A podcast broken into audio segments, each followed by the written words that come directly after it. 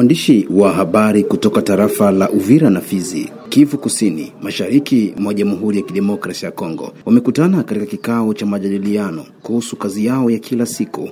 Kikao kimeandaliwa na OLPA, Observatoire de la Liberte de la Presse en Afrique. OLPA ni shirika linalojihusisha na kutetea pia kuinua kazi za waandishi habari wakianjia DRC toka mwaka wa 2004. Kasongo Mbui ni kutoka shirika la OLPA. Tulifikiri ya kuwa baada ya uchaguzi ni lazima tukutane na waandishi wa habari wa Uvira na Fizi, pia tuzungumze pamoja kuhusu matatizo yanayowakumba katika kazi yao ya kila siku. Wametueleza ya kuwa wana matatizo mengi, matatizo ya kitengo chao nchini DRC, vilevile vile tatizo ya kutolipwa na viongozi wa redio wanazozitumikia.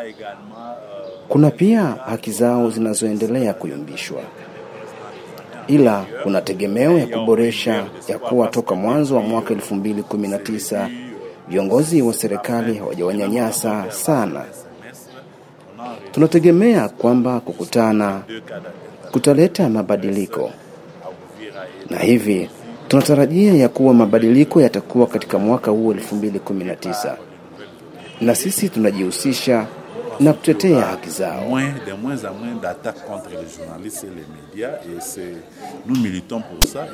Katika tarafa la Uvira na Fizi, wanawake wanaonekana kutojali kazi ya uandishi habari, na hiyo inapelekea idadi yao kuwa ndogo katika kazi hiyo.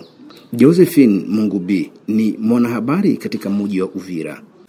Ndio, unajua matatizo katika kazi ambayo tumefanya zaidi sana kwa wanawake ambao naona nakuwa na matatizo ni ile ukosaji wa, wa, wa kulipwa vizuri. Naona tunafanya kazi ambayo ni kazi ngumu, lakini watu wanakuwa wanaona kwamba wengi wanachukulia kama ni kazi ambayo haina maana, labda sio kazi rahisi. Tunaifanya mwisho mwisho mwezi unaisha unapita, wengi wetu hawapati kitu chochote kile. Inaonekana kuwa ni matatizo zaidi sana katika familia, ikiwa unaenda kila siku kazini kila siku kazini na huko unakuwa haupati kitu ambacho kinaridhisha zaidi. Labda pendekezo ambayo tungeliomba kwa maana shirika la OLPA nasema ya kwamba ni shirika ambalo linasaidia kwa utetezi wa haki za wapashaji habari kama vile UNPC, kama vile JED. Labda tungeliomba shirika la OLPA liweze kutusaidia kwa kazi ya taifa.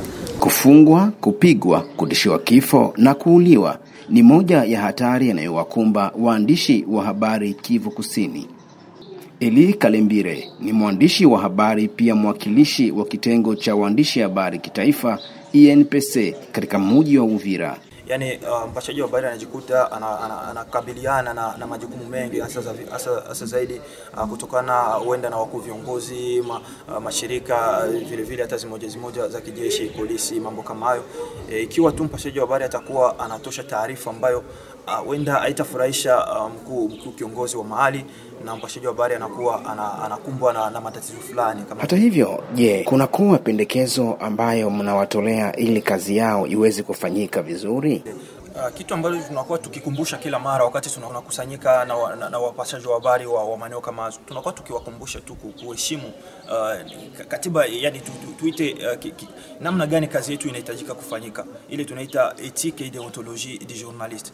Ni hayo tu tunakuwa tukikumbusha wapashaji wa habari uh, zile, zile, zile masharti Nikisikika kutoka Uvira, mashariki mwa Jamhuri ya Kidemokrasia ya Kongo, mimi ni Albert Nzobe wa Swahili, Grand Lac Media.